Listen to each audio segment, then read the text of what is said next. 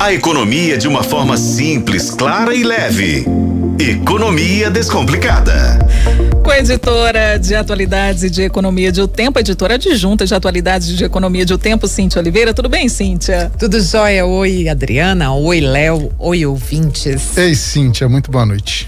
Esse assunto eu lembrei foi do Alexandre Nascimento, porque ele gosta de falar de motocicletas, né, de motos. É. E Minas Gerais registrou um aumento, né, significativo até no financiamento de motos no ano passado, Cíntia.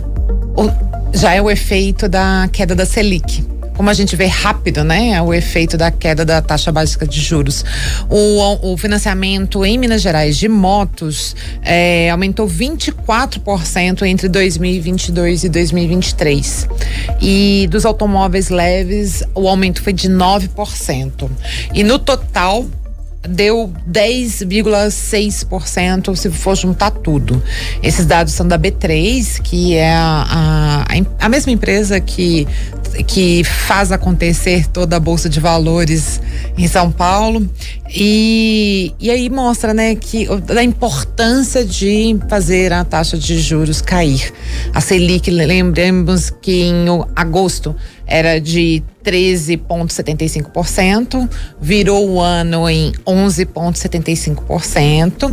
E a expectativa é que ela vá caindo gradualmente até virar 2024, 2025 em 9%.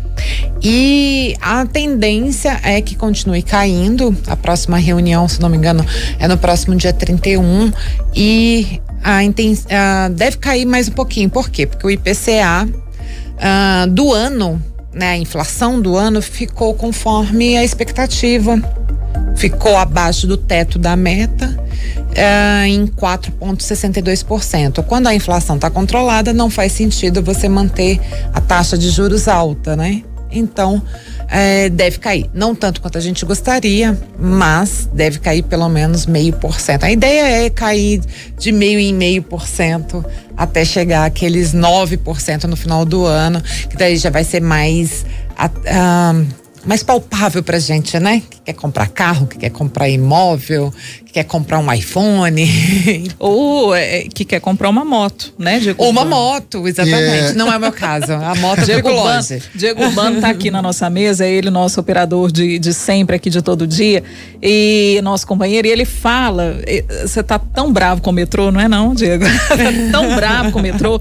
Inclusive, daqui a pouco a gente vai trazer, porque hoje teve problemas também no, no metrô aqui de Belo Horizonte, que a moto, ele tá já namorando algumas motocicletas aí.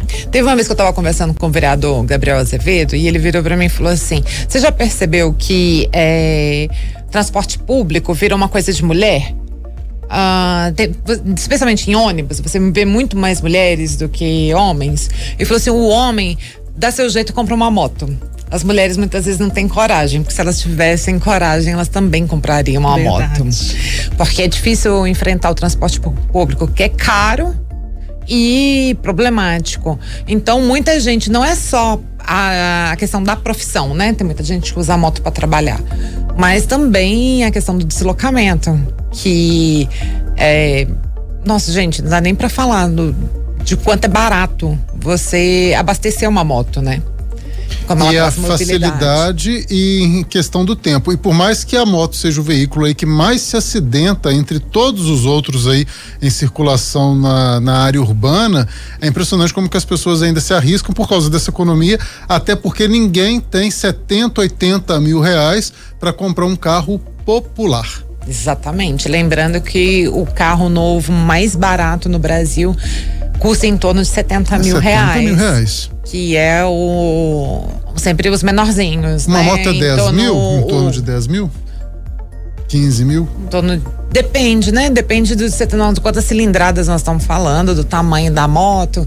Mas em uns 15 mil, acho que dá para comprar uma boa moto. É uma diferença muito enorme, né? gritante, né? Muito né, grande, gente? É, uma e, moto mesmo básica, assim, não é todo CG mundo... é 17 mil como não é todo mundo que tem 15 mil na mão, as pessoas precisam do financiamento. Eu não sei de vocês, eu preciso financiar as coisas. É muito difícil ter dinheiro na mão. É, com certeza. Né? É muito, muito, muito difícil. A gente está quase financiando material escolar. Exatamente.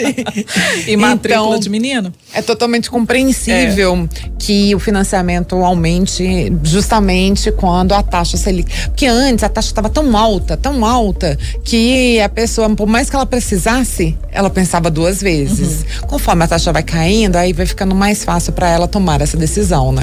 Muito bom, Cíntia. Obrigada, viu? Obrigada, gente. Ó, é um bom fim de semana para todo mundo e com cuidado para quem tem moto e porque acho que vai continuar chovendo. Pois é, aí o cuidado tem que ser redobrado, né? Pista escorregadia Exatamente. já viu, né, Cíntia?